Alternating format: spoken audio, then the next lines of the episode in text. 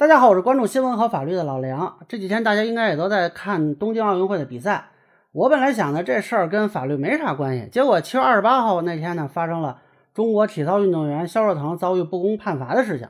那么有人就问我啊，这能不能维权呀？能不能通过法律去告那个裁判呀？那我简单说说啊。不过呢，今天这个节目啊，我想举着手电说，为啥呢？因为太黑了。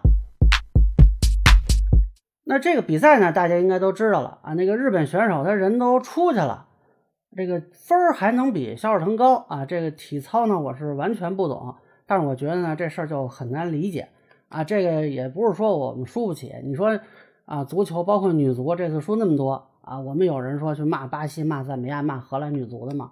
是不是？真就这事儿有点太黑了啊！但是说到法律途径呢，这恐怕还真没有，至少我们国内应该没有。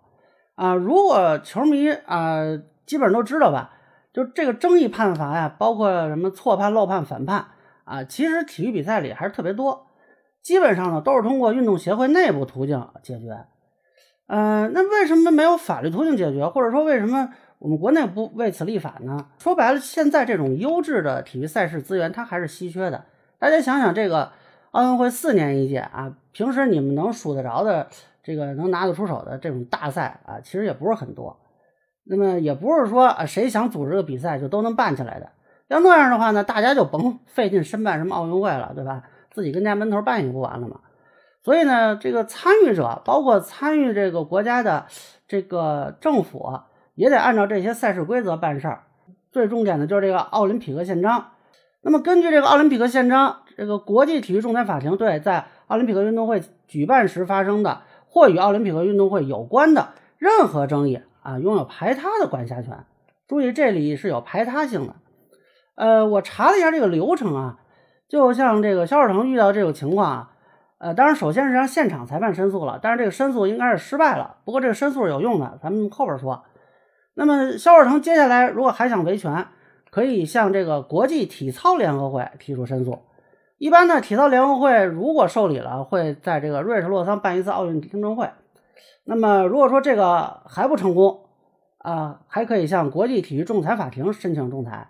哎，说到这段应该大家都比较熟了，之前孙杨的案子啊，就是在这儿仲裁的。但是呢，我觉得这个仲裁途径呢，效果很难预测啊，这个有点玄学啊，因为这个之前呢是有这么一个先例的，就是在二零零四年的雅典奥运会上。